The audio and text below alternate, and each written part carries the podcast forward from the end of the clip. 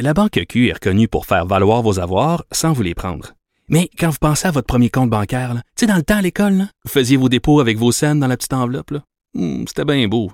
Mais avec le temps, ce vieux compte-là vous a coûté des milliers de dollars en frais, puis vous ne faites pas une scène d'intérêt. Avec la Banque Q, vous obtenez des intérêts élevés et aucun frais sur vos services bancaires courants. Autrement dit, ça fait pas mal plus de scènes dans votre enveloppe, ça. Banque Q. Faites valoir vos avoirs. Visitez banqueq.ca pour en savoir plus. 46. Le, commentaire de Mathieu Boccoté, dépensé pas comme les autres. Alors, Mathieu Benoît Charette, qui été nommé ministre euh, responsable de la lutte contre le racisme, et tantôt, en tout début d'émission, à 8 heures, euh, je disais, je sais pas si tu vas être d'accord avec moi, je disais, est-ce qu'on va avoir besoin d'un ministre responsable de la lutte contre l'intimidation, un ministre responsable de la lutte contre euh, l'agisme, un ministre responsable de la lutte contre la violence conjugale? Je sais pas, je me demande, est-ce qu'on a, on a déjà la Charte des droits, on a déjà un système de justice? Qu'est-ce que tu en penses? Ah, mais je, je suis d'accord, hein, c'est-à-dire euh, nul ne doute un seul instant que le racisme soit absolument condamnable. Je pense qu'au Québec, là-dessus, euh, on ne trouve pas de gens pour, euh, sauf dans les marges les plus toxiques, pour dire le contraire. Mais qu'est-ce qui est à l'origine de cette nomination? Faut jamais l'oublier. C'est une, euh, c'est un geste par ailleurs atroce, odieux, qui s'est passé à Minneapolis en mai 2020. Donc, c'est arrivé à George Floyd avec Derek Chauvin, on le sait, pendant 8 minutes Mm. 46 secondes, je crois, et qu'il l'étouffe. Bon, ça se passe à Minneapolis. Ça provoque une flambée euh, de, de colère aux États-Unis. À cause de l'américanisation des mentalités aujourd'hui à travers le monde occidental, eh bien, il y a une forme d'effet mimétique où les manifestations sont, ont lieu aussi ici et où sont traduits la condition des minorités, entre guillemets, ici, dans les mêmes termes que celle des, que la condition des Noirs américains. Et au terme de cela, six ou huit mois plus tard, parce que le gouvernement du Québec est sous une forme de campagne de harcèlement médiatique pour toujours se, se plier au- à la théorie du racisme systémique, eh bien, pour répondre à ce contexte engendré par un événement américain, le gouvernement du Québec nomme un ministre de la lutte contre le racisme. Alors, encore une fois, l'idée, c'est pas qu'il faut pas lutter contre le racisme, bien sûr que non, évidemment qu'il faut lutter contre le racisme, mais une fois que c'est dit, voyons à tout le moins que la nomination de ce ministre est un effet immédiat d'un événement américain qui a été projeté ici par un espèce d'effet de- d'imitation culturelle et médiatique. Autre élément là-dedans, donc im- imaginons par ailleurs qu'il faille le nommer. hein, imaginons, imaginons qu'il faille le nommer. Eh bien, ce qui m'a fasciné, c'est deux choses. Premièrement, dès qu'il est nommé, on lui dit d'accord, mais quelle est votre définition du racisme? C'est une bonne question. Il met de côté la question du racisme systémique. Bon, donc, il va nous proposer sa propre définition de la chose, mais qu'importe. Dominique Anglade nous dit hier à la télévision, euh, Coury nous dit dans la presse, que tant qu'on se convertit pas à la théorie du racisme systémique, eh bien, on demeure dans l'inachèvement théorique. hein. On est incapable de nommer le problème. Donc, le véritable enjeu serait là. Dernier point, on dit, c'est un homme blanc. Un homme blanc, euh, c'est louche quand même. Là, il est un peu sauvé parce que c'est un homme blanc qui est en couple avec une femme d'origine Ben haïtienne. oui. Donc là, c'est un homme blanc moins pire. Bon.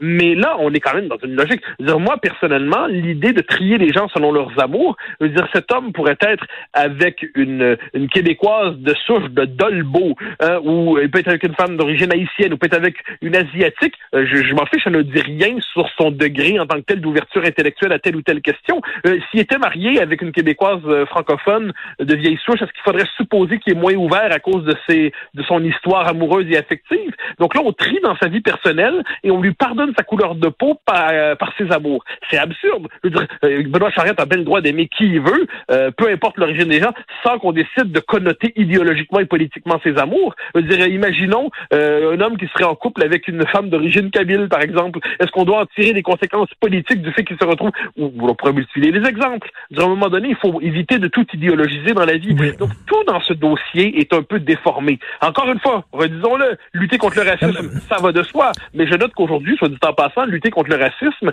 c'est trop souvent exacerber la conscience raciale plutôt que de nous dire qu'on ne doit pas tenir compte justement du, de- du critère racial. Et, et Mathieu, je serais curieux, je sais que je serais curieux pour chaque euh, noir qui crie au racisme, combien il y a de personnes racisées au Québec qui ne sont pas indignées, qui sont pas choquées, qui sont parfaitement intégrées, qui n'ont pas euh, été victimes de racisme, qui ont une bonne job, qui ont un bel appartement, qui vivent leur vie en tant que Québécois de 100%.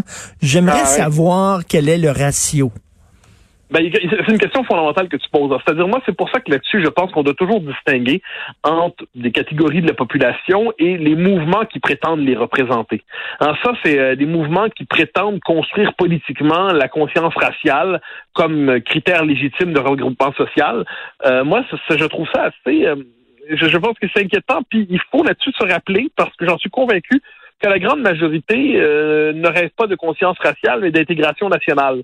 Et euh, puis par ailleurs, il faut se rappeler, il faut se rappeler tout, pardonne-moi, que le, aucun groupe, quoi qu'en pense, la théorie du racisme systémique consiste à nous dire qu'il n'y a que les Blancs qui peuvent être racistes parce qu'ils profiteraient d'une structure sociale et raciale construite à leur avantage. Donc, ils trafiquent la définition du racisme pour en arriver à une conclusion que blanc égale racisme et racisme égale blanc. Mais si on prend le racisme dans sa définition classique, la discrimination raciale, cette idée qu'il euh, faut maintenir l'identité raciale, il faut, faut hiérarchiser les groupes raciaux, ben, j'ajouterais que, ou que se protéger des autres groupes par refus de la mixité, eh ben, aucun groupe n'a le monopole du racisme. Euh, il y a une, chronique qui m'avait beaucoup intéressé il y a quelques mois qui est parue, je crois que c'était Anne Lovely Étienne dans le 24 heures, j'espère ne pas me tromper.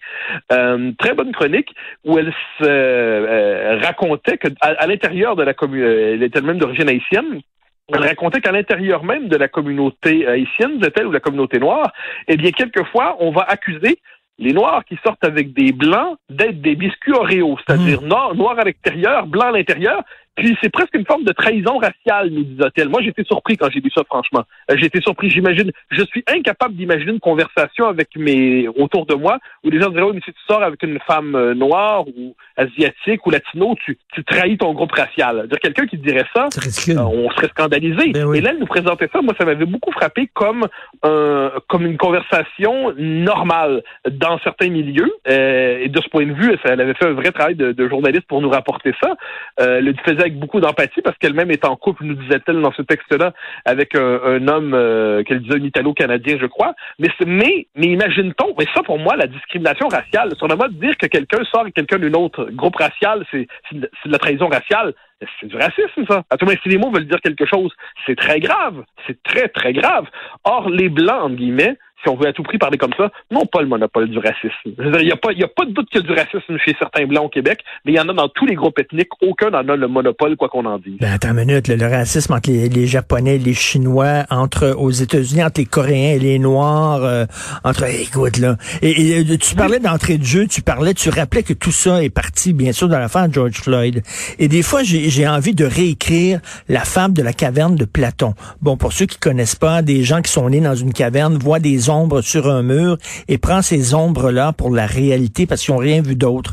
Et moi, ce serait des Québécois OK, qui ont grandi dans une caverne, on les met devant CNN à la télévision et ils croient que c'est le Québec.